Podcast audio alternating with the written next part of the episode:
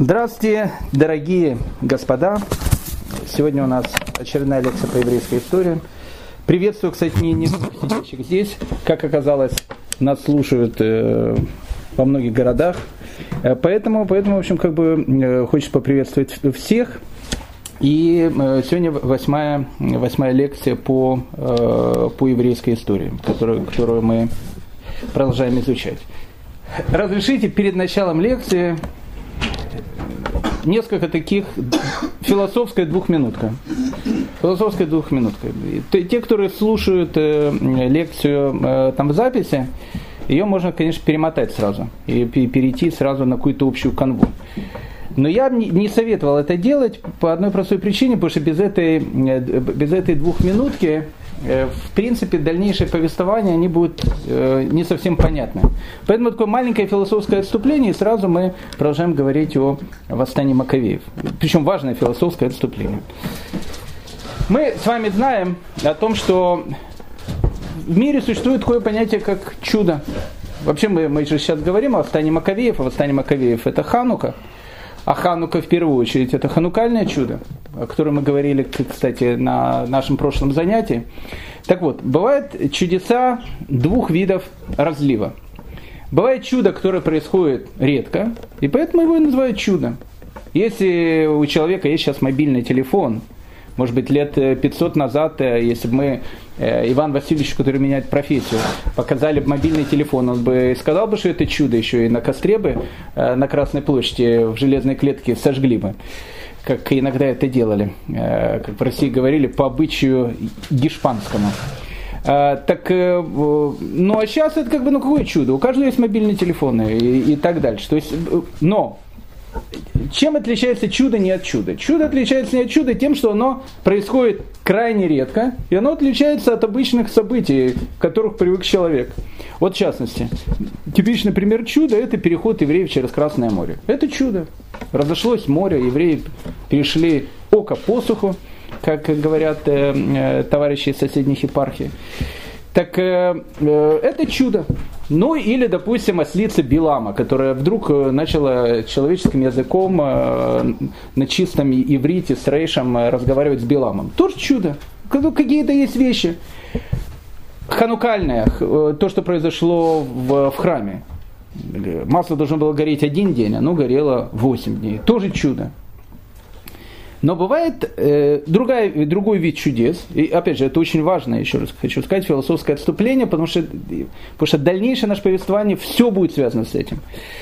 Второй вид чудес, который бывает, это тот вид чудес, который русский писатель Евгений Шварц назвал э, таким емким названием, как «обыкновенное чудо». Это чудо, но оно обыкновенное. Так как оно происходит постоянно, люди-то и не воспринимают его как чудо. Ну, типичный пример. Человек дышит. Чудо это или не чудо? Конечно, чудо. Ты знаешь, как ты дышишь. Ты знаешь в эту секунду, что происходит в твоем организме, какие там клетки, какие там, как там э, работает твоя печень, мозг, не знаю, сердце, руки, ноги. Так человек вообще ничего не знает. Он как бы работает, и у него все работает. И это чудо. Мы ходим, это чудо. Солнце находится на расстоянии от Земли. Если бы оно было чуть ближе или чуть дальше, на Земле либо оно бы сгорело, либо был бы такой марсианский холод.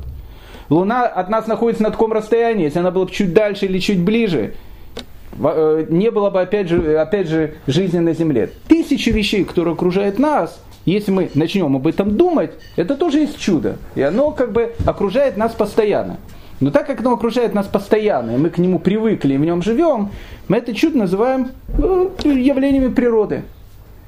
А на самом деле это тоже чудо, только обыкновенное чудо. Так вот, очень важная вещь, она будет в нашем, опять же, дальнейшем повествовании. Есть книга в, в Танахе, очень интересная книга в Танахе. Мы ее скоро будем э, изучать и говорить о ней. Книга, которая называется Мегелат Эстер. Мы будем говорить, э, когда будем говорить о празднике Пурим. Так вот, в книге Мегелат Эстер, она единственная в книге в Танахе, где ни разу не упомянут Всевышний. Это, казалось бы, странно, ведь книга-то находится в самом Танахе. Но с другой стороны, наши мудрецы говорят, что праздник Пурим он настолько великий, что и, и праздник Йом-Кипур, некоторые говорят, что что это Йом Кепурим. Праздник, подобный Пуриму.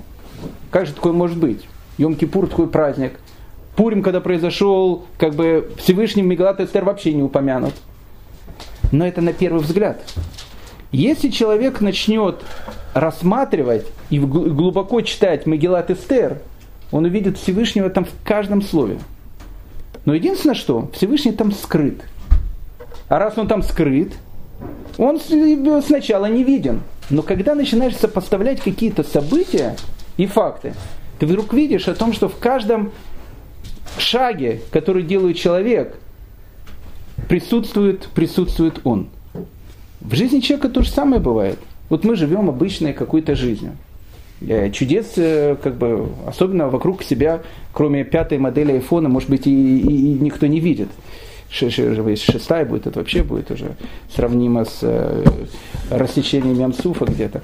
Но, э, но с другой стороны, если человек постфактум когда-нибудь начнет рассматривать какое-то событие своей жизни, не которое сейчас происходит, постфактум, он вдруг увидит, что в этом событии было огромное количество стечений каких-то обстоятельств, то, что человек называет случайностью. Но если постфактум начать эти случайности, то, что человек называет, раскладывать как пазл, вдруг человек увидит, что не было никаких случайностей. И всегда его кто-то вел. И событие, которое, которое было, оно было не просто так. И человек в каждой событии своей жизни, смотря на него ретроспективно, тоже увидит, что это было не меньшее чудо, чем чудеса, которые, которые, которые случаются э, э, не так часто. Это вещь, которая будет называться обыкновенным чудом. К чему я это все говорю? Восстание Маковеев, это одна из э, важных вещей, о которых мы, может быть, не задумываемся. Вот мы говорим чуть-чуть чудо Хануки. Да, Ханука. Что было на Хануку, мы уже говорили. Евреи зашли в Иерусалим, зажгли Минару, она горела вместо одного дня, 20, э, вместо одного дня 8 дней и так дальше. Но ведь восстание Маковеев, оно-то длилось не день и не 8 дней. Оно длилось 26 лет. 26 лет. И то, о чем мы сейчас говорим, мы говорим только о самом начале этого восстания. Кстати, интересная вещь. Когда мы читаем э, вставку в молитву во время праздника Ханука, там в этой вставке, кстати, ничего не говорится о том чуде, о том необычном чуде, которое произошло в храме. Там говорится о других вещах. Мы говорим о Всевышнем, благодарим его за какие-то вещи, которые он делал, в частности, Аля Милхамот, Шиасита Лаватену Баамим Арем Базманазе, который ты делал войны, которые вели наши предки в это же время года, в которое они были тогда. Прошлый вопрос. Зачем это писать? Ответ тут вот почему. Когда мы зажигали Ханукию, и она горела 8 дней, это было явное чудо. Все остальные события, о которых мы сейчас будем говорить, это было чудо не меньшее, чем это. Просто так как оно было растянуто на расстоянии 26 лет, и люди э, историю, почему э, уроки по истории становятся таким популярным, евреи не знают еврейскую историю. Полное безобразие. Поэтому, когда мы начнем сейчас рассматривать все эти вещи, следите за повествованием, и вы увидите, что вся война Маковеев, она была не меньшим чудом, чем то чудо, когда горела, а, горела Ханукия. Это, это как бы а, маленькое вступление, которое я хотел сказать. Теперь, после нашего маленького вступления, краткое э, э, содержание предыдущих серий, и, в общем, мы начинаем э, говорить дальше. Мы с вами говорили о том, что 168 году, когда греки превратили Иерусалимский храм в храм Зевса и начали преследование евреев, семья э, Маковеев, не Маковеев, Хасманеев, точнее, Хашманаев. Маковеем был Ягуда, это у него такая фамилия была, Ягуда Макаби, потом э, всех назвали последователями Маковеями. Э, они поднимают восстание, восстание происходит э, чудесным образом, э, там бьют одну армию, потом бьют вторую армию. В 165 году, спустя три года после осквернения храма, евреи заходят в Иерусалимский храм, выгоняют оттуда, там греков тоже были в Иерусалиме. Хотя, опять же, хочу еще раз сказать такую вещь, она важная. Это надо, надо понять, греков с Иерусалима они не выгоняют. То есть они выгоняют греков внешних, внутренних не выгоняет. Почему внутренних греков? Это для нашего повествования тоже очень важная будет вещь, потому что мы говорили, в самом Иерусалиме была огромная крепость, которая называлась Акра. Акра это была гигантская крепость, которая находилась в, в городской черте. Так вот, в этой Акре находился сильнейший греческий гарнизон. С ним, кстати, никто ничего не сделал, и в, в тот период времени его никто не выгнал, а выгонят его спустя многие годы. Так вот, э, евреи, они-то, с одной стороны, свободно жили в Иерусалиме, который они отвоевали, с другой стороны, рядом находился греческий гарнизон с лучениками и со всеми товарищами, которые в любую минуту просто могли вечерочком выйти на улицу и всех перерезать. Они это не делали только по одной простой причине, потому что рядом с этой акрой всегда стояло несколько евреев почетного караула, которые ну, препятствовали этим товарищам выйти с этой акры и просто перерезать э, население Иерусалима, которое там было. Поэтому, с одной стороны, в 165 году, когда и, вправду выгнали евреев, э, выгнали греков, которые там были. Эллинисты потерпели поражение. Этот жертвенник, на котором приносили жертвы Зевса, выбрасывают из храма. И, и тогда происходит действительно чудо. Чудо – вещь, которая называется ханукальное чудо. Ханукальное чудо, оно может произойти только, кстати, еще одна очень важная вещь, э, последнее философское отступление, и, и дальше начинаем говорить. Вот э, есть два вида людей. Один человек, он называется Homo sapiens. Что такое Homo sapiens? Homo sapiens это человек разумный. Так оно переводится на э, современный э, язык. Кстати, если, если еще посмотреть еще более глубже, это тоже важно, важно будет для понимания дальнейшего, в человеке, человек на самом деле это такой некий кентавр, если так на него посмотреть. Действительно кентавр. Кто такой кентавр? Кентавр это наполовину человек, наполовину козлик, там, или, не знаю, там, ослик, там, я не знаю, кто он там, лев там. То есть половину человек, половину животное. Человек точно так же, он наполовину человек, наполовину животное. Почему так? Потому что в каждом человеке существует как животное, так и божественное. В этой, в этой вещи человек очень похож на обезьяну, и с другой стороны, он очень похож на ангела. И вот эти вот две вещи в этом в, в, в существе, которое называется кентавр по имени человек, они как-то, э, им как-то удается э, соприкасаться и жить вместе. Мы, и мы так продолжаем жить. Так вот, есть такое понятие homo sapiens. Homo sapiens переводится как человек разумный. Человек разумный это, это, это Homo и sapiens – это разумное животное. Есть такое понятие разумное животное. Что такое разумное животное? Это животное, ну разумное. Кстати, обезьяны, приматы, они тоже не, не глупые. Там э, многие обезьяны, они могут э, взять, заточить э, всякую палочку, чтобы этой палочкой там муравьев там брать и так дальше. Многие, кстати, гориллы камни затачивают. И все, можно ли сказать, что они разумные? Ну, написано человекообразные. А человек, он очень разумный, он может построить, сделать скульптуру, может нарисовать какую-то картину и так дальше. Но при всем при этом он будет оставаться homo sapiens, разумным животным. Такими разумными животными были греки. То есть, ну как бы, они, у них была философия какая-то. Она была даже очень красивая философия. Но вся эта философия, она как бы потакала чисто животным чувством человека. Человек хочет много есть, человек хочет э, каких-то удовольствий и так дальше. Если у меня этого нет, я заберу моего друга, ну, как бы э, под какой-то э, соусом, чтобы оправдать себя. Это было некое представление греческого мира. Когда же в человеке Homo sapiens начинает доминировать его божественная душа, он перестает быть Homo sapiens. Кем он становится? Он становится человеком. А человек, в отличие от Homo sapiens, он выше ангела. Так вот, когда человек от Homo sapiens поднимается на уровень человека, тогда он может увидеть явное чудо. И это мы видим где? Мы это видим в восстании Маковеев. Когда маленькая группа не захотела быть просто как все. А ведь греки же не хотели ничего плохого. Они же хотели, чтобы евреи жили просто как все. Ну, как бы, ну, как все. А евреи не хотели жить как все, они хотели нести свою миссию, которую они несут миру. Вот уже 4000 лет они перебороли свою природу homo sapiens и стали человеком, тогда они увидели чудо. Какое чудо они увидели о том, что зажегся ханукальный огонь, который горел, горел в храме. Но это было начало всего. Это было самое-самое начало.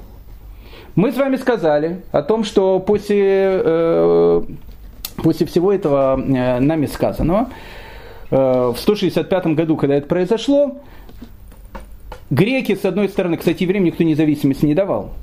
А у евреев, может быть, изначально и не было идеи независимости. У евреев самая главная была вещь, это чтобы они могли выполнять свою миссию, служить Всевышнему. С одной стороны, они это выполнили. С другой стороны, мы говорили о том, что через некоторое время пришло такое время, которое на языке французской революции называется словом «реставрация». Избрали первосвященника, которого звали Иегааким. Мы на этом, в принципе, и закончили. Первосвященник Иегааким, он был как бы слуга двух господ. Он был как бы, он должен был быть хороший и вашим, и нашим. То есть, кто его поставил? Его поставили греки. А, Егоаким, он был, мы с вами говорили, умеренным эллинистом. Умеренным. Он не был Минилаем, который сказал, давайте из э, там, храма сделаем храм Зевса. Он был умеренным эллинистом. То есть он, как бы, с одной стороны, шабас соблюдал там, кашру там, а молочное с мясным там особенно не кушал. Но с другой стороны, он был уже такой где-то наполовину грек. Поэтому, как бы, он был и вашим, и нашим. И поэтому, как бы, когда его поставили, ну, его как поставили, поставили. Он, э, во всяком случае, служба в храме продолжалась и так дальше. Что начинает делать Игааким? Игааким начинает постепенно Иуду Макаби, который, который возглавлял и восстание, и в принципе был лидером еврейского народа, потихонечку начинает э, отодвигать на вторые, на вторые роли. Сначала э, Игайким сказал Иуде, они ведь находились в Иерусалиме. Он сказал, ну что, как негоже, там, чтобы войска находились в Иерусалиме, это неправильно, это все надо расквартироваться под Иерусалимом. Они пошли под Иерусалим. Потом э, несколько людей, которых Игуда оставил э, в Иерусалиме, странным способом их либо смещали, а некоторых вообще просто казнили, обвинив в какой-то там э, непонятно там измене и так дальше. Вдруг начали люди замечать, те, которые только что подняли восстание против греков, что их лидер, которого они, в принципе, греки поставили, которого они были, опять же, не против его, он начинает потихонечку, полигонечку отодвигать то, что произошло сейчас, и людей, которые подняли это восстание на вторые роли, и становится как бы возвращаться к старой жизни, которая была до восстания. Медленно. Когда это, когда это поняли, и когда это понял Игуда Макаби, он, э, как бы, он уже был не в Иерусалиме. И то есть получалось, что ситуация сейчас была не очень хорошая для него. То есть как бы а, а большая часть людей, они как бы разошлись уже по домам, ведь война закончилась, с одной стороны.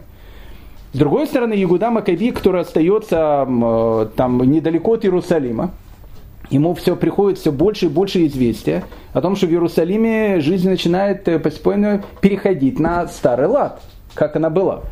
Игуда Макаби начинает возмущаться. Он говорит, слушайте, произошла, значит, реставрация, то, что на, на русском языке уже называется контрреволюция, и нужно что-то делать.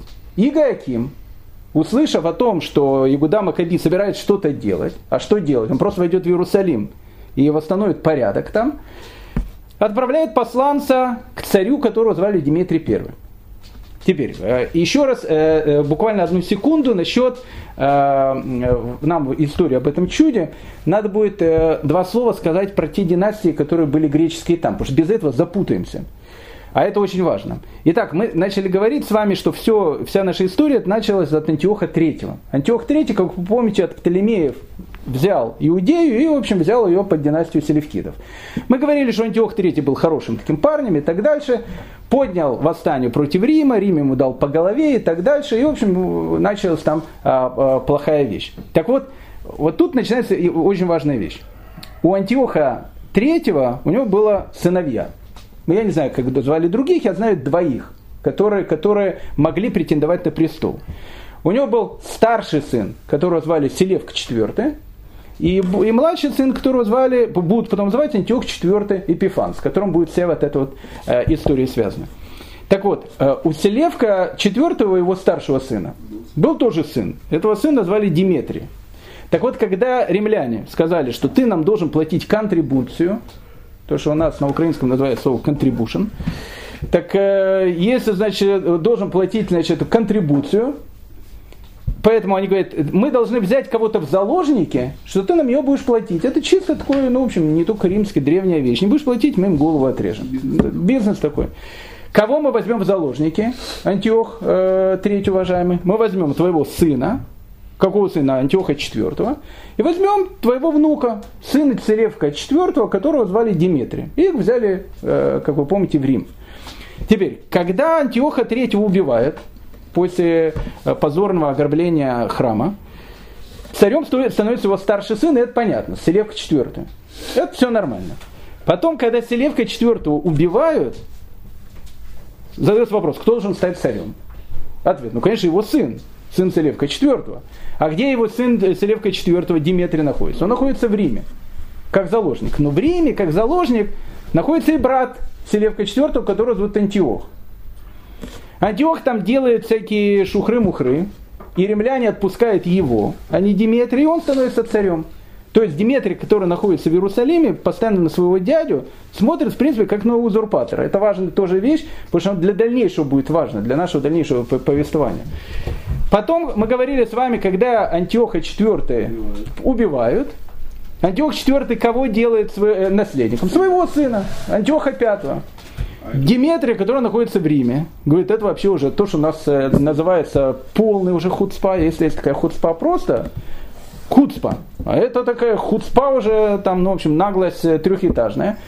Диметрий потихонечку сматывается с Рима. Кстати, опять же, э, руки империалистов были очень видны. Я, то есть сам, видно, Рим его отпустил, потому что хотели, чтобы своего ставленника поставить туда. Диметрий приходит туда, и своего собственного, значит, кто он ему выходит? Двоюродного брата, наверное, или племянника, или двоюродного брата, не знаю, кто Антиох, Антиох Пятый, маленький.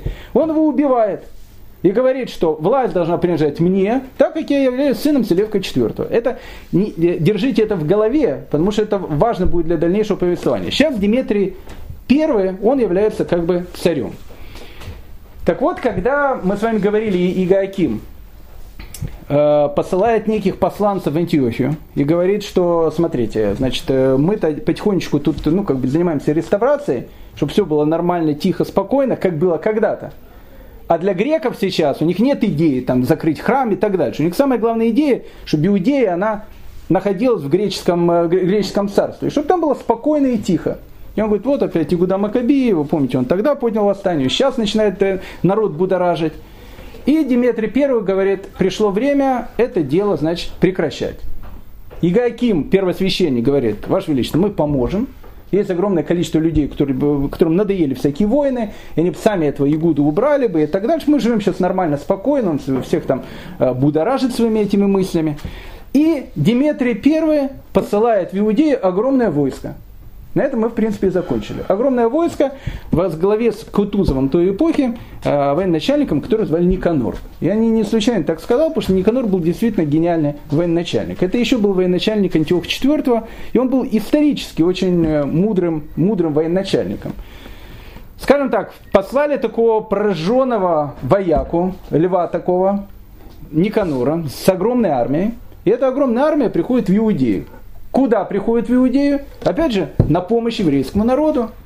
А кто сейчас э, для э, Никанора I представляет еврейский народ? Первосвященник Иоаким и вся вот эта группа товарищей, которые как бы их пригласили, чтобы они сделали спокойствие, спокойствие на земле иудейской, чтобы все было нормально и тихо. И вот когда они приходят, Игуда Макови понимает о том, что сейчас наступает момент истины. Если сейчас Никанор берет и уничтожает тех людей, которые подняли восстание тогда, и, и Гааким, и группа его товарищей, они остаются у власти, пройдет еще 5-10 лет, и из храма опять сделают храм Зевса. И на этом может быть конец еврейского народа. Поэтому чудо Хануки, которое было до этого, теперь его нужно повторить заново. Оно-то уже было. Но сейчас этому чуду и вообще всему дальнейшему угрожает огромная-огромная опасность.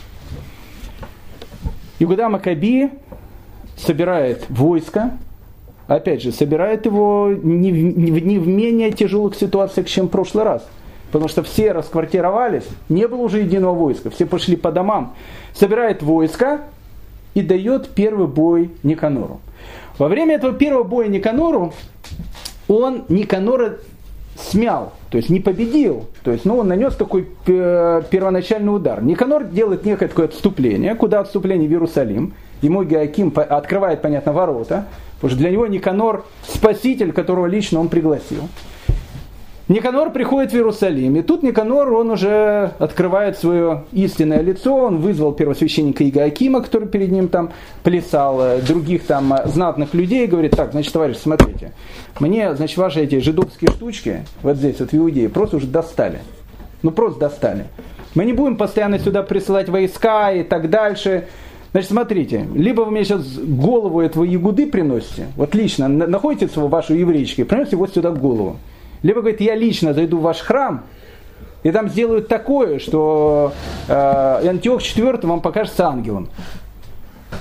Ну, и Гайким тоже как бы испугался таких вещей, потому что Никанор как бы в этом отношении не шутил. Злость у него была огромная, потому что он э, э участвовал и в войне против Ягуды тогда, когда был анти, антиох, антиох и проиграл. И сейчас нужно сделать матч-реванш. 13 Адара – 161 года до новой эры состоялось огромное сражение около города, с которого, в принципе, и начиналось восстание Маковеев, город, который называется Бейт-Харон. Мы о нем говорили, в нем где-то неделю назад был очень там страшный теракт. Около Бейт-Харона находилось такое маленькое местечко, которое называлось Адаса. Точно так же, как э, звали героиню э, пуримской истории, царицу Эстер. Так у нее еврейское имя было, Адаса. Так вот, около этого местечка Адасы, недалеко от города Бейтхарон, состоялась огромная битва.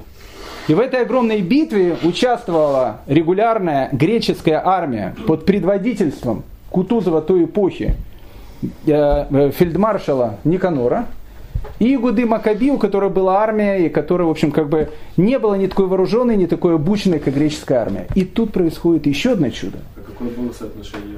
Ну, тоже было соотношение там, я не знаю, в десятки раз.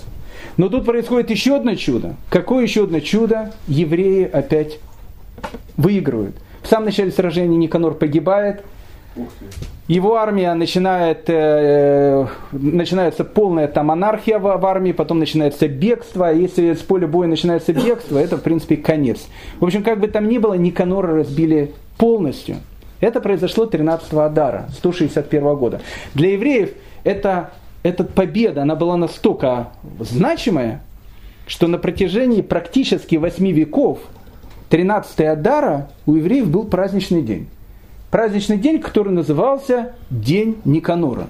День победы над Никанором. Правда, была одна, одна проблема, потому что 13 Адара, как вы знаете, обычно происходит пост Эстер.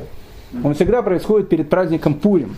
Поэтому было как-то так, э, ну, не очень, что 13 Адара и день победы над Никанором, и, э, э и, и пост, э, пост Эстер. Поэтому через какое-то время ее день Никарон, Никанора начали ассоциировать вообще с праздником Пурим, то есть как бы и в Пурим, как бы сразу два праздника. И Пурим, и победу над Никанором, которая состояла 13 Адара. Как минимум до 7 века новой эры, еще спустя почти что даже не 8, 9 веков, евреи 13 Адара отмечали как праздничный день, день победы над Никанором. Произошло еще одно чудо.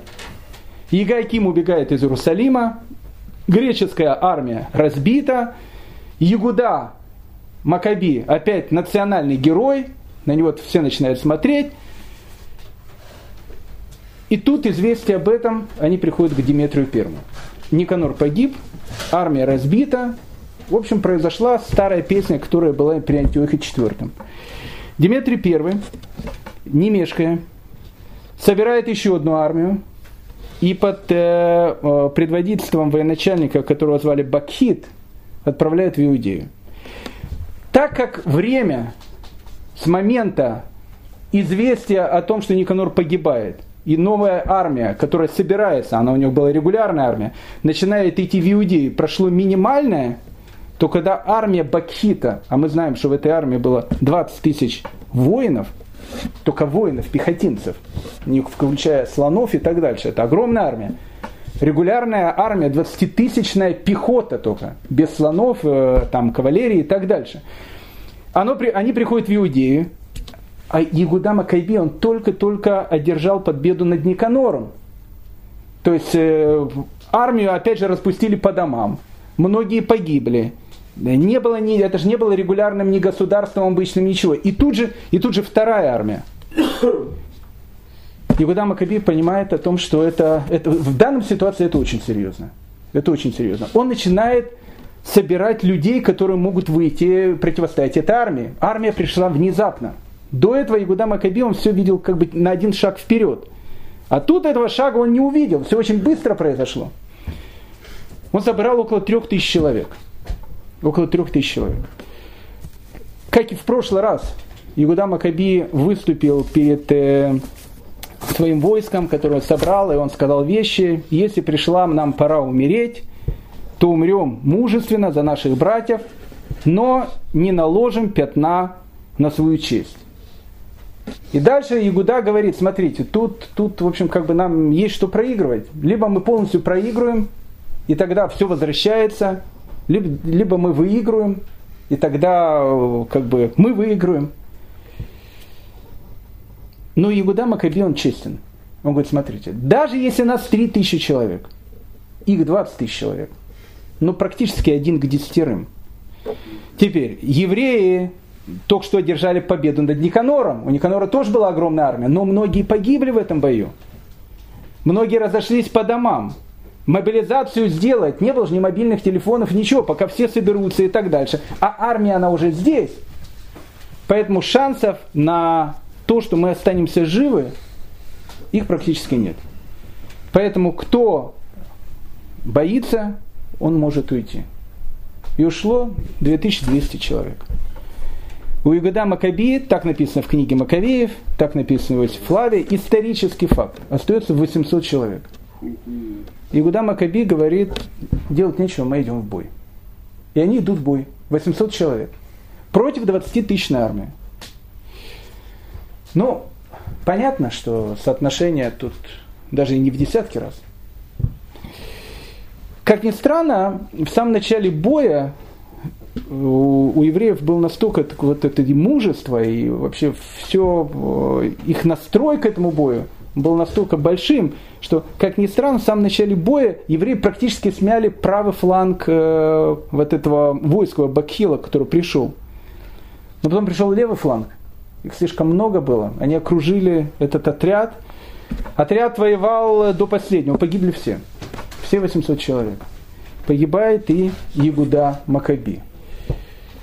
Потом, спустя несколько дней после боя, когда пришли на это поле, да, где это, где это было около того же самого города Бейт-Харон, около того же самого местечка Адаса, где, где только-только за несколько месяцев до этого они одержали победу над Никанором. Через несколько дней, когда пришли на это поле, начали ну, хоронить людей, которые там лежали, и искали Игуду Макаби. Игуду Макаби нашли, и принесли его в Мадиин и похоронили его в семейной гробнице. Это уже из пяти братьев второй. Первый Лезер погибает, второй Игуда. Его туда тоже, тоже несут. Но тут начинается, вот тут как раз и начинается э, самая интересная история. Бакит, военачальник, он действительно победил. То есть победа была его. Он входит в Иерусалим, и Акима, этого первосвященника, возвращает обратно. Он начинает по всей стране строить крепости, объявляет все, всех восставших, которые были с Игудой и Макаби, вне закона, объявляет их опять разбойниками, и еще больше мятежниками, и сказал, что как, где мы их найдем, сразу будем просто убивать. Они становятся вне закона сейчас. И еще больше, он берет в заложники практически а, большую часть детей, всех людей, которые руководили восстанием. Куда берет их в заложники, в эту крепость Акра в Иерусалиме, они находятся там в заложниках. Бакхит говорит следующую вещь. Он говорит, господа повстанцы евреи. Значит, как вы понимаете, это конец. Армии у вас нету, военачальника у вас нету. Кого увидим с оружием, сразу просто будем убивать. И не, не только вас убивать, но ваших детей, которые находятся в Акре, тоже будем резать головы и бросать вам э, э, это вот в виде артефакта. Все. Кто такой Бакхит? Бакхит это военачальник, который сейчас, э, военачальник Дмитрия, который, который победил. Ну, казалось бы, все. Все. Восстание проиграно. Ну, ну, как бы формально, ну, как бы все. С точки зрения Homo sapiens, восстание проиграно. Но с точки зрения человека-ангела, восстание только начинается. Во-первых, надо избрать лидера. Кого избрать лидером? Остается трое братьев из пятерых. Остается Йонатан, остается Йоханан и остается Шимон. Шимон, он всегда, он не был всегда там военачальником, он был, он был неким таким всегда более духовным лидером. Он был больше похож на своего там папу э, Матитьягу Хашманая. Он э, как бы, он, он всегда тоже участвовал, но это, но он в основном был такой вот, как такой больше, как духовный лидер, как равин, нежели как равин военачальник, каким, каким был, допустим, Ягуда Макаби. Йонатан, он всегда был очень похож на Ягуду. Йоханан, он был младшим братом. Поэтому избирают военачальником, избирают главой этого повстанческого движения Йонатана э, э, Хашманая, он становится как бы э, начальником повстанцев. Вопрос, где находятся повстанцы? Ведь их же сейчас победили. Повстанцы, как это было за, не знаю, там, 7 лет до этого, они начинают уходить в горы, в пустыне. Все начинается заново. Восстание начинается заново. Куда они уходят? Они уходят в так называемые, то, что называется пустыня Ткоа. Ну, нет такого постояния в пустыне Тко. Тко, кстати, очень хорошее такое поселение. Находится недалеко от Иродиона, если кто... друзья Да, ну, у меня друзья там. В общем, э, хороший, хороший, хороший такой, э, такой городок, Тко. Недалеко, прямо из него, из нашего окна э, и, и, и Родион видна. Такая крепость Родион очень красивая. Так вот, от городка Тко, вот этого поселения Тко, до Мертвого моря, вся вот эта вот территория, она, ее занимает Мидбар Югудаева, занимает иудейская пустыня. Так она называется пустыня Тко. Там находятся горы, там находится иудейская пустыня, там находится место, где можно прятаться. И Йонатан, и та группа небольшая людей, которая у него была, небольшая, потому что многие погибли, многие разошлись по домам, ведь э, все уже, проигрыш, восстание. Вот эта небольшая группа, она начинает как бы прятаться там. Прятаться от кого? От властей. Потому что власти скажут, что если они их поймают, они сразу отрубят голову, потому что они становятся вне закона сейчас.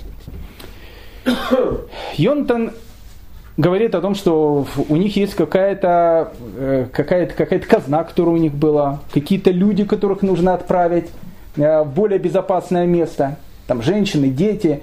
Э, в пустыне они особенно они живут с ними, но сейчас они живут в виде воинов, на которых постоянно кто-то охотится. Надо их куда-то отправить. Отправить тому, кто их может принять. Кто их может принять? На территории современной Иордании находилось такое государство, которое, назвали, которое их называли Набатеями. Может быть, вы э, не слышали о таком народе, но столица этого государства многие слышали. Есть такой город в Иордании, называется Петра. В городе Петра находится известная э, красная скала, которую, которую на, на иврите называют Села Адом. Красная эта скала, многие тогда, еще когда только-только было начало государства или еще до начала государства, это был вид, такой, вид такого а, э, безумия взять и туда прийти в Петру. Петра очень интересный такой город, там этот, этот целый город выбитый в скале. Можно это увидеть. Это, это как бы э, столица Набатейского государства. Кто такие были Набатеи? Набатеи были семитами. Э, ну, не знаю, они ближе, наверное, были к современным арабам, нежели к чем к евреям. Такие бедуины, которые образовали, в общем, такое государство, которое называлось Набатея. Ну, просуществовало там относительно недолго. Сначала помогало евреям, потом не помогало евреям. А потом э, император Троян э, его к себе присоединил, э, назвал государство Набатея в провинции Аравия Петрая и издал очень такой красивый динар, на котором изображен такой очень веселый верблюжонок. И сказал, что вот теперь, значит, то, что осталось от Набатеев, это веселый верблюжонок, и туда можно прийти, как в римскую провинцию, и, в общем, погулять и посмотреть, что, что осталось от Набатеев. Но тогда Набатеи это было вот царство довольно сильное, и они воевали против греков. То есть греки, они, они как бы были вассалами греков, но, в общем, против греков постоянно, в общем, делали им пакости. Поэтому в тот момент, когда есть кто-то, кто воюет против греков, на Батее они с большим удовольствием его, как бы, ну, в общем, принимают. Поэтому они сказали Йонатану о том, что ты к нам можешь отправить, значит, э, там, все, что у вас есть, скот, там, я не знаю, там, детей, женщин есть, там, что, все, что нужно тебе отправить, можешь отправлять к нам. В это опасное путешествие Э, в Набатею к Петре отправляет младшего брата Йоханана. Он э, как бы берет весь этот большой обоз, переправляется через Иордан и начинает ехать к Набатеям. Но государство Набатеев, оно все состояло из таких многочисленных бедуинских племен. Было одно бедуинское племя, которое назвали Бен Амри, ну, разбойники, разбойничье такое племя, видит, идет большой караван, мало защищенное. В основном там женщины, там, ну и какие-то какое-то богатство, скот и так дальше. Нападает на этот караван, нет, там Йоханан, э, ну, в общем, убивает всех. Йоханан тоже гибнет. И известие о том, что погибает еще один брат, нелепо, уже даже не от греков, от этих разбойников, бедуинов, оно доходит, оно доходит до, э, до э, Йонатана. Йонатан и Шимон. Это была огромная трагедия, потому что там погибли, кстати, я не знаю, их или жены погибли, может, не их жены, но, в общем, жены многих людей, дети погибли, просто эти бедуины их перерезали или взяли в рабство. Йонатан и Шимон, они переходят через Иордан с небольшим э, войском, которое было. Они, кстати, напали на этого Бенам, э, Бенамри. Все, всех, кого могли освободить, освободили. К сожалению, Йо, Йоханан, он уже мертвый. Э, взяли его остатки, кстати, похоронили третьим э, в гробнице Маковеев в городе Мадиин. Они победили это, ну, этих бандитов, разбойников, они возвращаются обратно, переходят через Иордан, и тут кто-то настучал Бакхину, этому военачальнику, о том, что вот они сейчас за Иорданом, их, их очень легко можно сейчас встретить. И он берет войско, подводит к Иордану, чтобы вот тут тепленькими Йонатана и Шимона, значит, поймать. Там происходит какой-то совершенно, можно там фильмы снимать, они бросаются в Иордан, Иордан быстрая река, вплавь начинает от них идти, по ним начинают там стрелы стрелять, как по Чапаеву, Явдаль, который там переправлял, переправ, переплывал там, э, сказать, Чапая не возьмешь, врешь, не возьмешь. Но в данном случае, в данном случае Йонатан и Шимон, чуд, ну просто чудом ему удалось спастись. Только двоим? Ну, ну видно, видно, все это войско, оно как-то, не знаю, разбежалось и так дальше. Э, неизвестно, как это было, но, в общем, удалось спастись. И они опять приходят в эту пустыню Ткова. Но теперь их уже двое братьев. И ситуация, ситуация у них, все, что было, у них были какая-то казна, что-то было, все похитили практически, там, многих женщин, детей, жен поубивали и так дальше. Все эта ситуация очень тяжелая, очень тяжелая. И тут в 159 году э, Иоаким, или как его греки называли Алким, э, первосвященник этот, он умирает. Его не убивают, он умирает, видно, он старый человек был. Ну и как бы он как бы умирает, и с, с одной стороны греки видят, что относительно спокойно там. Ну как, ну уже, ну есть там э, э, этот Йонатан, Шимон, знают, у них есть какая-то группа Робин Гудов, где-то они там в пустыне бегают. Ну пускай бегают там, они же. Это уже, это уже не опасность, это уже не та сила, которая была. И Бакхин, он уезжает в Антиохию. Уезжает в Антиохию. И тут, как бы евреям, еще одно, как бы, казалось бы, стечение обстоятельств. В Антиохии начинаются различные брожения. Мы сейчас к этим брожениям придем, поэтому Бакхин, он не просто военачальник, он еще и политик. Ему легче оставаться там, чем с какими-то евреями, которые там непонятно, что там творят, в Иудее. Плюс в Иудее относительно спокойно. Эти два года, которые Бакин никого не трогал, они для Йонатана и Шимона стали решающими. Почему? Потому что, в принципе, греческий гарнизон находится везде. Но они, опять же, евреев особенно не трогают, евреи особенно греков не трогают, а популярность Йонатана и Шимона в народе огромная – и все больше и больше людей, они начинают приходить к ним в эту пустыню Тко, а потом, а потом Йонатан и Шимон, они уже э, выходят как бы из, из тени, и они уже в Иерусалим, может, не приходят, ну, как бы полулегально ходят по стране, у них уже свое войско, они начинают возрождать то, что было. В Антиохии на это смотрят, ну как бы пока ничего нет, никаких боев. Греческий гарнизон там стоит, ну в общем пускай они там находятся. Есть дела более важные, чем евреи, которые там э, находятся в Иудее. Через два года, к 157 году, э, к Дмитрию приходит сообщение, от эллинистов, которых там были в Иерусалиме, о том, что вот вас не два года, а мы вам писали уже 155 смс и имейлов мы вам писали, и в Фейсбуке мы вам писали, и в Твиттере, и в Инстаграме, и так дальше. Никто на нас не смотрит. А сейчас ситуация очень серьезная. Йонатан и Шимон, которых, казалось, их уже нету, у них опять появилось войско, вот они там ходят все спокойно, никто их там не ловит и так дальше. И Диметрий опять посылает, посылает Бакхина в, с каким-то небольшим войском в Иудее, чтобы понять, что делать. Бакин туда приходит. В Антиохии, еще раз говорю, э, времена наступает не очень хорошие, мы сейчас увидим почему. Бакин понимает так, что, слушайте, пускай эти евреи бьются головой об стенку. Самое главное, чтобы было, чтобы они не восставали против греков. Если они восстают против греков, пускай творят, что они хотят. Поэтому Бакин э, практически полуофициально встречается с Йонатаном и говорит, смотри, мы знаем, какая у тебя огромная популярность в народе, все это там известно, давай мы договоримся, э, подпишем мирный договор. Без всякого боя, без всего. Я уезжаю, ты остаешься. Условие следующее. Принимаешь, принимаешь, не принимаешь, мы делаем войну. Э, условие следующее. Значит, э, так, мы признаем то, что вы можете, в принципе, тут, вы становитесь в, э, не, э, становитесь в законе, то есть на вас уже никто там не, не бегает, не прыгает. Политическая партия, пожалуйста, существуйте и так дальше. Но с одним условием. Вы полностью признаете власть греков и говорите о том, что вы не будете против нас делать никакие пакости, не будете взрывать поезда, не будете там взрывать Кин Дэвид гостиницу и так дальше. Вы как бы живите как политическая партия, пожалуйста. Мы вас не трогаем, у вас остается полная свобода. Вы нас не трогаете. Если вы согласны, подписываем договор. Йонатан и Шимон понимают, что в той ситуации, которая есть, такой договор стоит многого. Этот договор подписывают. Бакин уезжает обратно. Йонатан и Шимон, они становятся легальными лидерами еврейского народа. Легальными.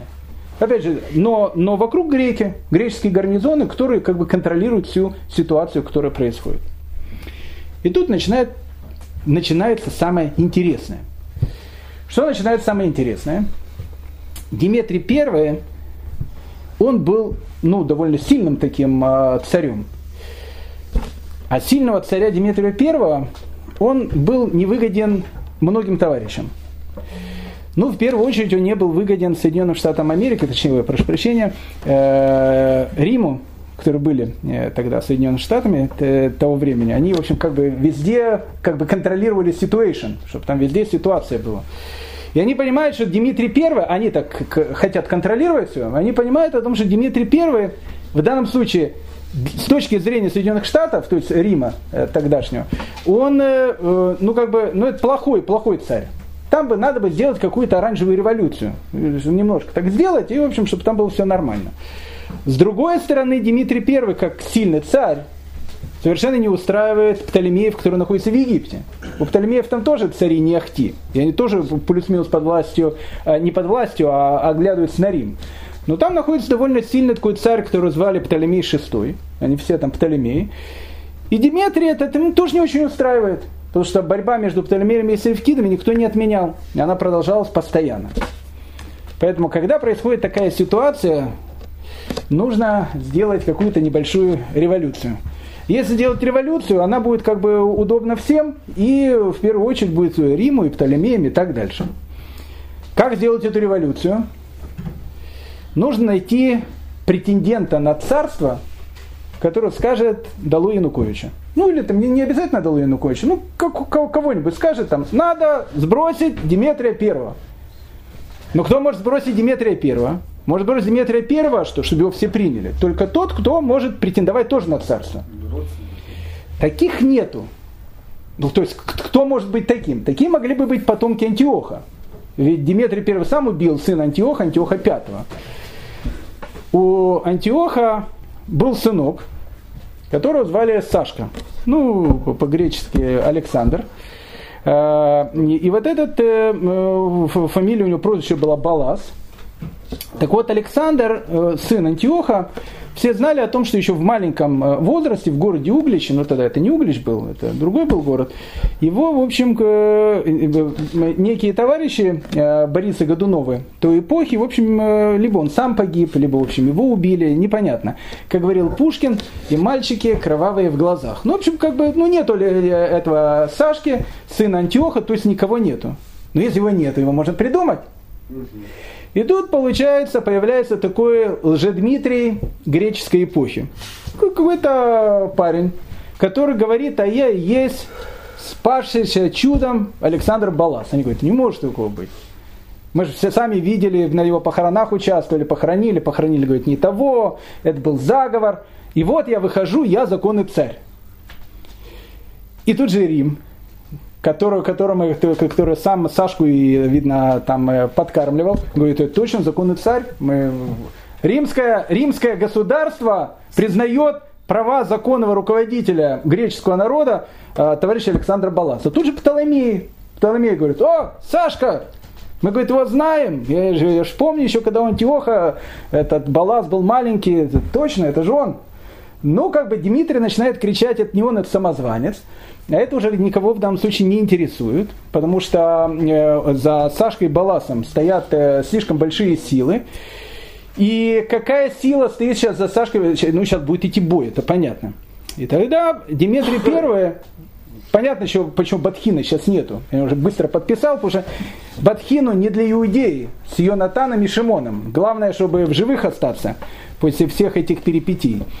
А, Бахин приезжает, э, значит, э, в Антиохию, приходит к Дмитрию Первому и говорит, «Э, Ваше Величество, послушайте, смотрите, сейчас с Сашкой Баласом, ну понятно, это Лжедмитрий, тут вообще вопросов нет, в Москву-то гад зайдет. Поэтому для того, чтобы ты оставил свою законную власть, тебе нужно, чтобы тебя поддержали все. А эти проклятые, пархатые, как мы их называем, которые нам постоянно там, в общем, голову там морочат, они находятся, гады, как раз между Египтом и нами. Это такая буферная зона. И вот если сейчас Египет поддержит Сашку Баласа или еще что-то, и они выступят в его, на, на его стороне, это тебе будет удар в спину. Там довольно несколько сильных лидеров, этот Йонатан, Шимон и так дальше. Поэтому, послушай, если ты хочешь, чтобы было все нормально, срочно э, устраивай с ними значит, мирные переговоры, чтобы они тебя поддержали в этой войне. Но Дмитрий отправляет делегацию к Йонатану, которую только-только признали в, в, в законе, и говорит следующую вещь. Смотрите, мы сейчас с вами подписали там мирный договор, как вы помните.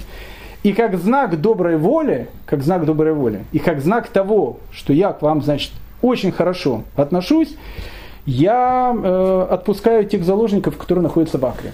А в Акре находятся там, э, ну, как бы дети повстанцев. Их как бы выпускают. Дионтан говорит, большое спасибо, Через несколько дней к Йонатану приходят э, посланники Баласа. Ты, Йонатан, да? Ну, законная власть, как ты знаешь, э, пришла. Мы побеждаем.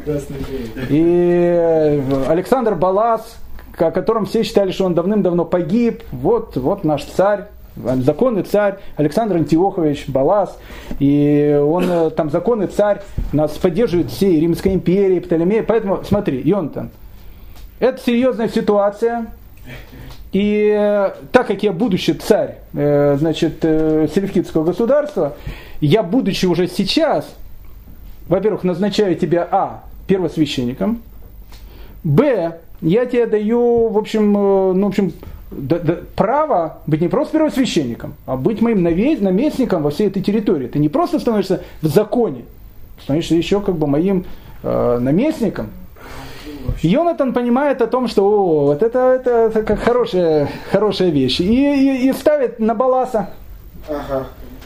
Дмитрий, Дмитрий значит, э, э, начинает э, очень серьезно возму, возмущаться. А Балас это Александр Балас, который, который скажет, что он сын Антиоха, будучи, будучи, а? Лже-Антиохович. И, значит, и, и происходит такая вещь, что Балас, понятно, не, не один, а при помощи там, э, там э, Керри, там и, ну, и других этих товарищей, он, э, он ходит, значит, в Антиохию, совершенно нормально, и становится царем. А Йонатан-то ему помогал, ну и тут, значит, э, э, Птоломей VI, сразу, который тоже уже, э, это Европа такая, смотрит, что там происходит за океаном, они говорят, о, мы его тоже признаем, это же Сашка Балас, все. И, и Птоломей VI для того, чтобы подчеркнуть эту власть, говорит, я сейчас сделаю невероятное, но только для тебя, я на тебе женю мою любимую дочь. Ну, понятно, любая, любая дочь Птоломея, как вы знаете, ее всегда зовут Клеопатра. Но чтобы их отличать, эту Клеопатру зовут Клеопатра Тея. Ну, в общем, женит ее на Клеопатре Теи. Ну, как же, ну, все его признали. И когда происходит вот эта свадебная церемония, свадебная церемония, когда происходит, так э, Александр Балас приглашает Йонатана, который стал уже первосвященником, а он стал первосвященником с Сукот 152 года э, до новой эры. И Йонатан на этой свадьбе, он уже присутствует не просто как первосвященник, он как присутствует как друг царя, и как человек очень-очень значимый. О, как фортуна быстро поменялась. Йона там пару лет назад еще был вне закона, бегал по пустыне, а сейчас Йонатана его там на свадьбе царь сажает рядом с собой. И все бы было хорошо. Балас как бы Йонатан дал нам полные права. В Иудее начинает э, евреи поднимать голову. Ну было бы, если бы не бы. Тут Америке чем-то балласт насолил. Ну, не Америке, прошу прощения, Риму. Да и Птоломеи на него начали уже посматривать э, недобрым взглядом. Э, ну, как бы, в общем, все поняли о том, что ну, с Баласом, ну, поторопились. Надо возвращать там другую власть, потому что Балас теперь уже всех тоже не устраивает. Ну, а кого возвращать? А кого возвращают? Надо возвращать э, ну, сына э, этого законного царя, Дмитрий I. Кстати, Дмитрий I погиб в боях с Баласом. И у Дмитрия I был сын, которого, понятно, звали тоже Дмитрий, только Дмитрий II. И Дмитрий II, он поднимает э, голову и говорит, я законный царь. И тут, значит, Птоломей VI, который только-только за Паласа отдал свою дочку Клеопатру к Тею, Пишет, значит, смс Клеопатре. Значит, так, значит, Клеопатрочка. Собирайся. Собирайся срочно. Завтра ты становишься женой Дмитрия II. О, как вообще. Она говорит, я же не могу сегодня женой этого. Послушай, говорит, мы, мы все поняли. Алексашка, которого вы там все балас-балас, это самозванец и так дальше. Уходи от него, женит его на Дмитрия II. Рим уже тоже так с улыбочкой на Дмитрия II. И, значит, э, и начинается такая как бы ситуация. Ну, Балас э, тоже хочет выжить. Он, значит, звонит Йонатану и говорит, слушай, Йонатан, э, ситуация серьезная. Это, Дмитрий II, моя жена от него, значит, там ушла и так дальше. Собирает войска, сейчас будет серьезная ситуация. Э, смотри, э, у тебя есть несколько городов в Иудее, там, где серьезные римские, греческие гарнизоны. Они опасны для нас. И он там говорит, они очень опасны для нас ну, я тебе даю полное право их э, убрать. И он там говорит, с большим удовольствием. С большим удовольствием. Для ради, ради говорит э, Александр Антиохович, что не сделать. Э, что ты считаешь, какие города для нас, говорит, наиболее опасные могут пойти за Дмитрия II? Ну, говорит, ну какие там? Ну, во-первых, порт Яфа. Он давно нам нужен, говорит, там греческие гарнизоны. Ну и Аждот, серьезный город, э, полностью греческий в те времена. Они, конечно, тебя не поддержат.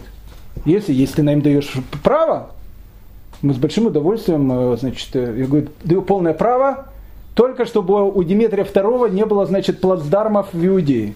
Ну и с большим удовольствием Йонтан приходит к Аждоду, и еще греки ему сами помогают – выбивает оттуда греческий гарнизон, и впервые за тысячу лет, если не больше даже, чем за тысячу лет, евреи становятся хозяевами Аждода. В Аждоде находится храм Дагона. Этот храм Дагона существует там еще со времен Шимшона. Этого Нептуна, такого Дагона. Храм Дагона разрушается, Аждот становится еврейским городом. Яфа, порт. Что еще можно было придумать? Какую еще можно было вещь, чтобы завоевать порт Яфа? И тут что, сами греки помогают? С Яфа выбиваются, значит, греки. Яфа тоже становится э, э, иудейским городом. Балас настолько был восхищен этим, говорит, слушай, Йонтан, ты это, так нам помогаешь э, с Дмитрием вторым. Йонтан говорит, Ваше Величество, я готов все что угодно. Все гарнизоны готов, если надо, значит, пожалуйста, с греческими. И он настолько был поражен этим, настолько был поражен, что Балас дарит, значит, Йонатану еще город Икрон. А город Икрон это была одна из столиц филистимлян. Аждот, Икрон, и, и, и, Йонатан, он становится как бы, теперь, теперь его владения, они становятся еще больше. Но недолго э, Александру Баласу э, было веселиться. К 146 году его выбивает Дмитрий II, и он приходит в Антиохию. Йонатан понимает, о том, что Дмитрий II ну, не будет бросаться на плечи э, к этому Йонатану, целовать его. Во-первых, он был против его папы Дмитрия I, это раз. Вырезал несколько гарнизонов, это два. Но Дмитрий II пока имеет тоже очень-очень слабую позицию. И Йонатан понимает, что надо начинать действовать. Ловить момент. Ловить момент. Какой момент? Вот сейчас, может быть, наступил тот самый момент, 146 год, когда можно взять и от этих греков вообще отойти, пускай бьются головой об стенку. Центр греческого влияния, который есть, это Акра, который находится в самом Иерусалиме.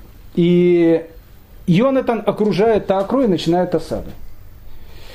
Тут к Дмитрию II приходят сведения, э, Ваше Величество, э, там э, евреи, они там и против папеньки вашего были, и с Александром Баласом были, а сейчас они Акру держат, там центральный гарнизон, который находится, надо что-то делать. Дмитрий II говорит, слушайте, да я бы его своими руками, говорит, задушил бы.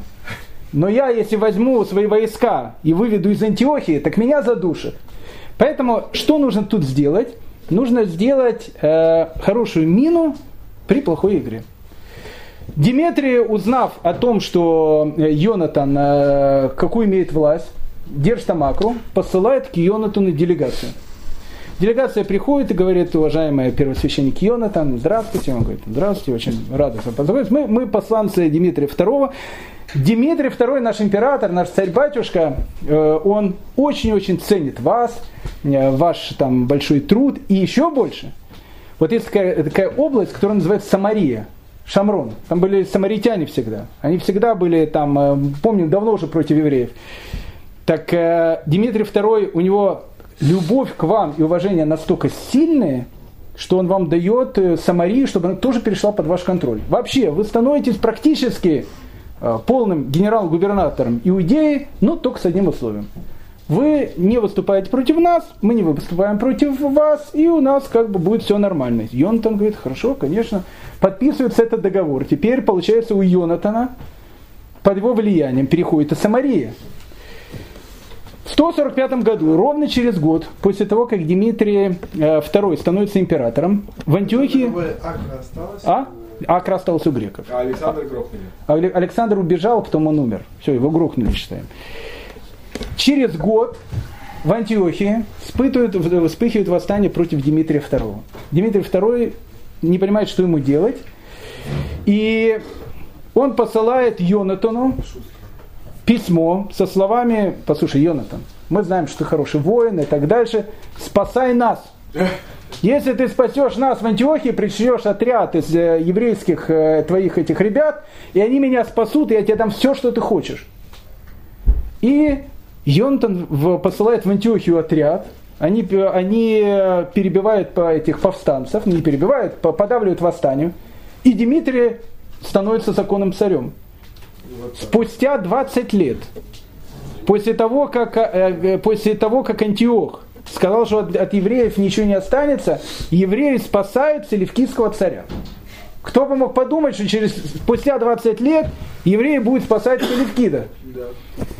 Дмитрий II, увидев о том, что ну, как бы его спас э, Йонатан, но он смотрит, у Йонатана, ну, как бы власть уже становится, ну, там нет независимости, там войска, гарнизоны какие-то находятся, но, в общем, как бы ситуация, ситуация, как бы, ну, такая опасная.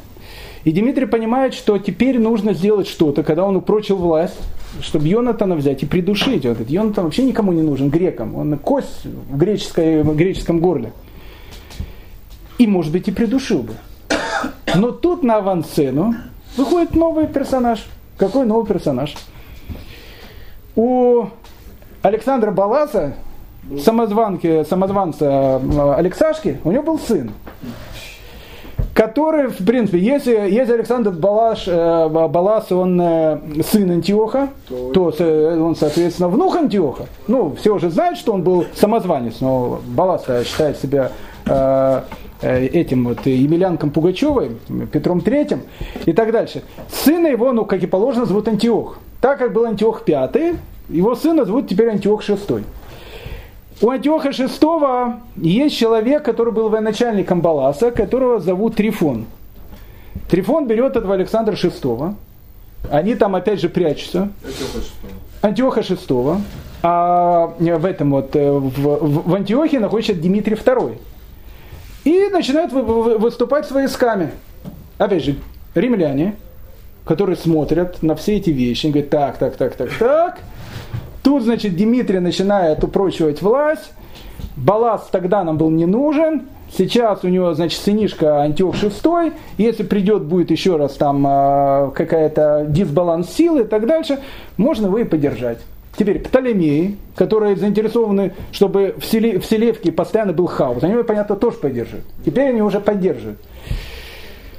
Значит, э, э, Трифон вместе с этим Антиохом шестым входят в Антиохию, и в 145 году Дмитрия II изгоняют, Дмитрий II чудом остается живой и, в общем, как бы убегает. Антиох VI, понимая о том, что ситуация, э, ситуация как бы становится очень такая, э, тоже у нее шаткая, с кем надо в первую очередь делать договор? С Йонатаном. Потому что Йонатан, ну, как бы может в спину там дать довольно сильный удар. И теперь уже, значит, Антиох шестой. Но он был маленький. Трифон его, человек, который, значит, его как бы э, курирует. Они приходят к Йонатану и говорят, Йонатан, послушай, в некоторых городах остались гарнизоны Дмитрия II, греческого. Он говорит, да, есть такие города. Надо бы их, Надо бы их как-то убрать. И он говорит, с большим удовольствием. У нас э, осталось еще несколько городов, где греки остались. Э, они, эти гады, они как раз Дмитриев поддерживают. Какие города предлагаешь надо убрать? Ну, как какие? Ну, во-первых, Ашкелон, говорит, большой город. Э, за Дмитрия все гады. Ну и Газа. Газа тоже был всегда городом э, не нехти каким. Яв уже наш, Аждот наш, но теперь надо еще Ашкелон и Газу. И вообще все побережье будет наше. Ну, Трифон говорит, э, ну, что делать? Действуй, действуй во имя. Он говорит, я же во имя царя. Ну, конечно. Приходит туда, окружает города, выбивает греков, значит, э, из этих городов, которые есть. Теперь э, Йонатан звонит, значит, Трифону, ну, как бы Антиоху шестому, ну, как бы Трифону, говорит, ваш величество, слушайте, мы несколько городов взяли, но греческие гарнизоны-то по всей стране остались. Он говорит, наши же гарнизоны, какие ваши? Они все для Дмитрия II. Это же враги. В спину ударят. Ну, если прикажете, мы готовы их, он говорит, приказываем убрать все гарнизоны. И Йонатан, опять же, с позволения, с позволения самого же царя, убирает все гарнизоны. И теперь, и теперь что, что становится? Что единственное место, единственное место, где остался последний гарнизон, это Акра. Греков уже нету. И как бы всем, что есть, теперь руководит Йонатан. Трифон э, вместе с малолеткой Антиохом VI. Да, теперь что, что, что делает Йонатан? Теперь Йонатан поступает еще более мудро. То есть, то есть теперь получается, как, ну, как бы формальной независимости нету. Ну и греков-то нету, только в Акре они остались. Йонатан посылает большую делегацию в Рим, к Римскому Сенату, с большим письмом. Уважаемые граждане Рима, мы всегда с большим уважением относились к вашей политике на Ближнем Востоке. И вообще хорошо к вам относимся и все эти вещи. Знаете, в Антиохии, вы же видите, тут сегодня один царь, завтра другой царь, там полные балаганы. Мы всегда оставались вашими друзьями, мы хотим подписать с вами договор о ненападении. Мы не нападаем на вас, на Рим, вы не нападаете на нас, если на нас кто-то нападает, вы нас защищаете. Если на вас кто-то нападает, мы обязательно вас тоже защитим. Ну, римскому сенату, которое, которое самое главное, чтобы там э, побольше это все э, кипело, они с большим удовольствием, а почему бы нет? Речь доходит до Трифона, который с малолеткой Антиохом VI находится в Антиохе. Приходит там его группа товарищей и говорят, смотри, Трифон, но ты Иудею на 90% проиграл. По всем этим вещам, там нету греческих гарнизонов раз, там э, только в Акре находится. Теперь, если сейчас что-то будет, если сейчас, и они еще с Римом, пока ты с Римом в нормальных отношениях, но если ты будешь с ним не в нормальных отношениях, Рим же придет к ним на, на помощь, либо ты сейчас душишь этого Йонатана и вводишь туда евре, э, греческую войска, либо ты теряешь эту территорию. Тут вопроса, вопросов нету. Трифон, он homo sapiens. Он человек разумный. Та часть кентавра, у которой копыта и хвост. И он понимает о том, что но не может он сейчас взять войско и увязнуть опять в иудейской войне. А вдруг он проиграет. И так у него позиции в Антиохии слабые. Поэтому он решил пойти по кентавровски. Он приезжает в город, который называется Птолемаида. Городом Птолемаида называется современно город Ака. И э, присылает посланцев э, Йонатану, это 143 год, до Нуэры, посылает посланцев о том, что я приехал в, Ака, в Птолемаиду, я хочу с тобой встретиться, ну, как бы, чтобы мы, в общем, как бы подписали еще один договор и так дальше, вы же под греками, под вами, все, мы любим друг друга. Йонтан, пожалуйста, приди, у нас будет там пир с кошерной пищей, в общем, все как положено. Но, как бы, Йонтан, э, никто э, от греков окончательно еще не откололся. И Йонатан с небольшим отрядом приезжает туда. Как только они вошли в Птолемаиду, Трифон приказывает уничтожить всех которые были вместе с Йонатаном, Йонатана в цепи. И все. Пишет письмо в Иерусалим, и, а в, в Иерусалим остается Шимон. Пишет по последний из братьев, но Йонатан еще пока жив. Пишет письмо Шимону, говорит следующую вещь. Послушай, дорогой Шимон, братяльник твой Йонатан у меня – Значит, э, либо мы с тобой начинаем, э, ну, говорить по-мужски, уже все эти вот э, еврейские эти штучки, гарнизоны, тут, тут я тебя уже, говорит, вижу насквозь. Значит, либо, либо мы с тобой сейчас серьезно о чем-то договариваемся, либо мы Йонтону рубим голову, и э, вступаем с, я готов вступить с целой армией в Иудею, тебе тоже голову отрубить. И э, для того, чтобы слова были не голословными, Трифон, он э, берет войско и начинает двигаться в сторону Иерусалима. В середине этого войска на телеге сидит Йонатан, который ведь в цепях, они его там избили, в цепях он сидит и так дальше. И вот э, вместе, значит, э, с ним они едут. Шимон в Иерусалиме собирает собрание народное – Синедрион, Шимон, он говорит, первосвященник, он сейчас э, в плену, э, ситуация очень серьезная, нам надо, надо понять, что делать. Почему Рим не помог? Ну где Рим? Рим находится далече. Ну, да. Пока не, не, Рим может быть и поможет. Пока известие дают до Рима полгода, пока потом Рим пришлет войска, когда Рим придет, там уже ни, никого уже не будет. Уже Рим, э, и Риму уже не нужно будет никуда идти. И собирает собрание, в Иерусалиме спрашивают, что делать. Что делать э, с Шалитом, который в Газе? Менять его на террористов или не менять? Там находится Йонатан. И вечный вопрос. Евреи говорят, человеческая жизнь, она стоит дороже всего, что есть. Надо идти на полные переговоры, чтобы только Йонатан остался в живых. И Шимон к Трифону отправляет делегацию, которая говорит, что мы готовы идти на, э, на переговоры. Хорошо, говорит Трифон, согласен. Значит, э, пока мои условия. Пока мои условия. Условия number one. Э, Йонатан, он серьезно, товарищ такой, вы за него заплатите 100 талантов серебра. Ну, большие деньги. Ну, это не глобальные, но большие. Большие деньги. Огромные деньги заплатите 100 талантов серебра. Теперь, у Йонатана есть двое сыновей. Вы их посылаете ко мне, этих сыновей. Вы их посылаете ко мне, посылаете ко мне двух сыновей, посылаете 100 талантов серебра, и, в общем, как бы, и тогда Йонта мы отправляем, а после этого будем вести переговоры. Ну, Шимон, как бы, Санхедрин, все это поддержали в, в вот, эту вот, э, обмена, значит, на шалита, на, те, на там, террористов и так дальше. Но приходит делегация, приводит двух сыновей, приводит, э, приносят э, в телегах этих 100 талантов серебра огромную сумму. Войска Трифона окружают их.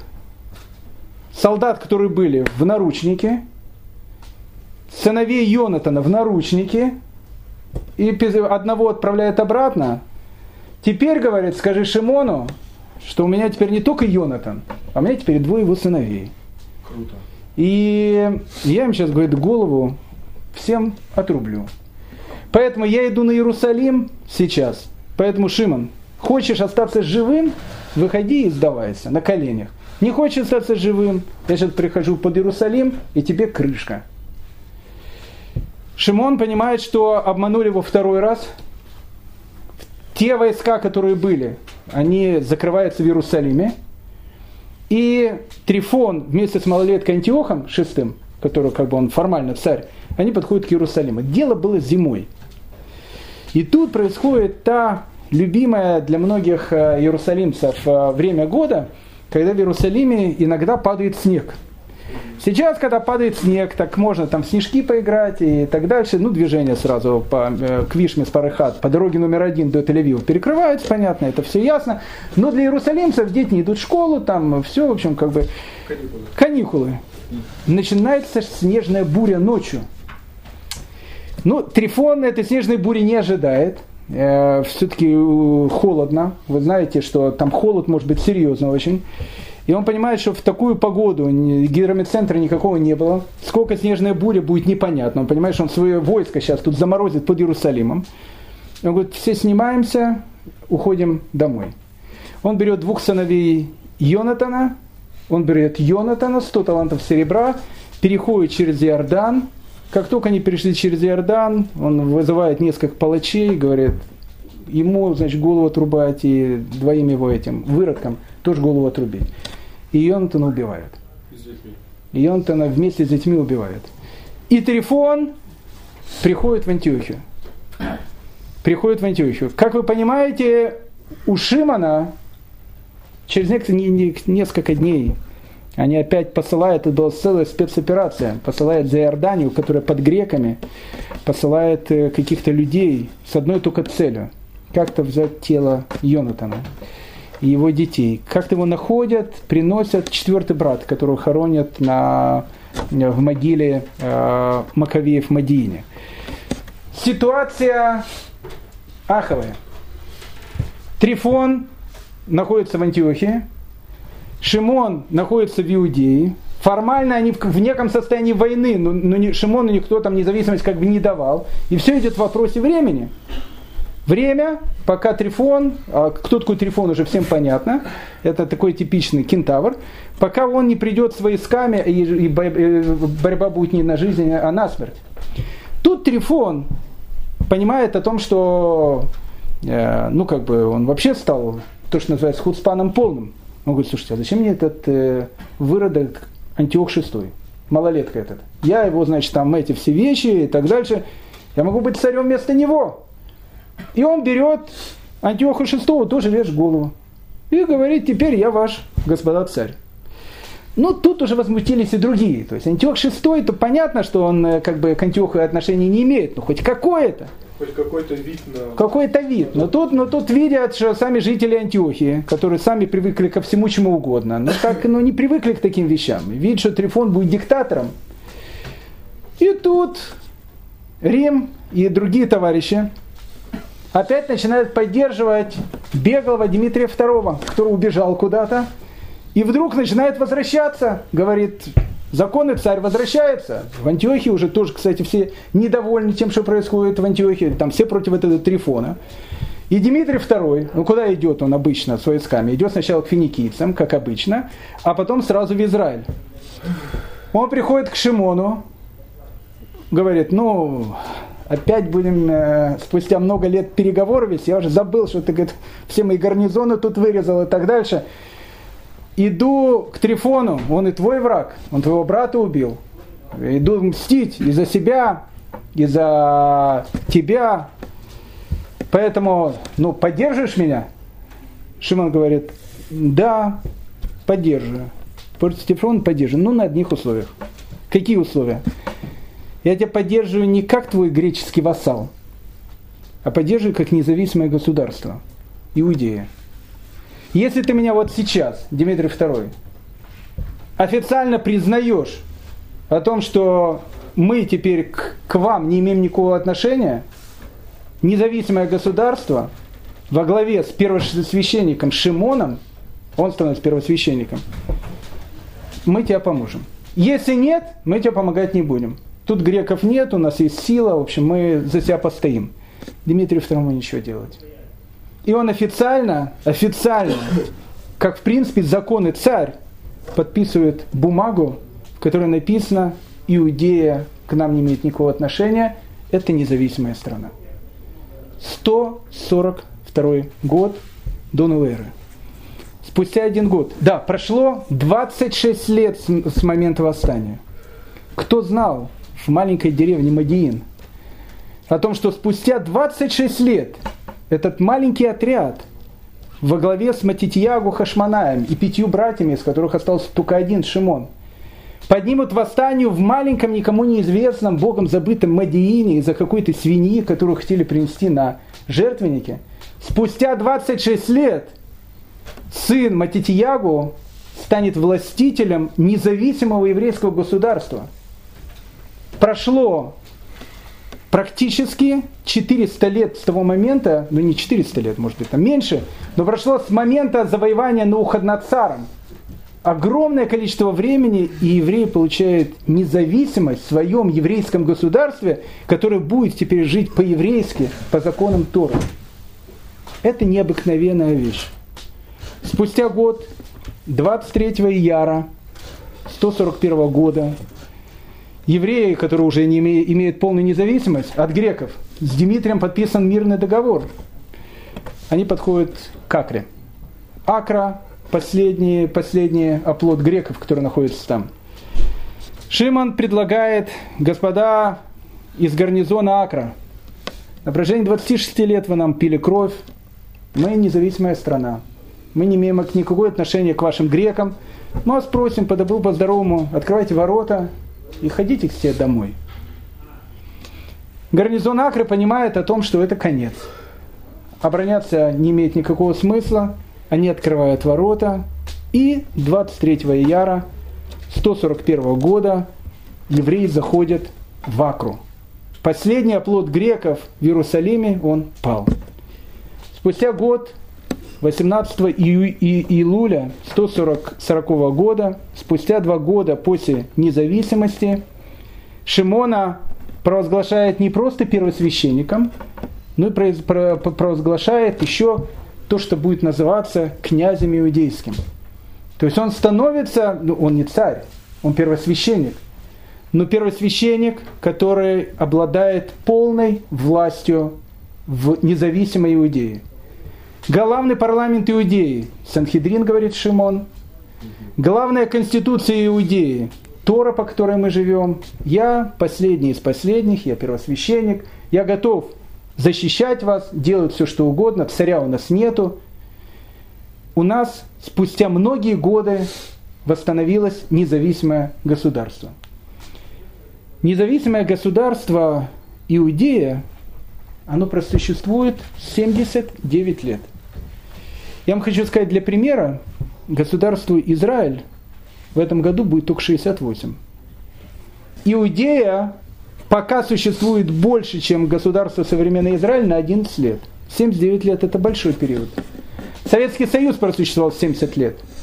79 лет евреям будет дан шанс вернуться на пути своя, исправить те ошибки, которые были, и сделать что-то совершенно новое.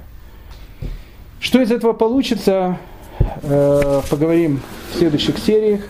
А сейчас еще раз всем большое спасибо за прослушивание и тогда до следующего урока. Далее, вопрос. А в истории Греции проходит эту всю историю, нет? В истории, в истории Греции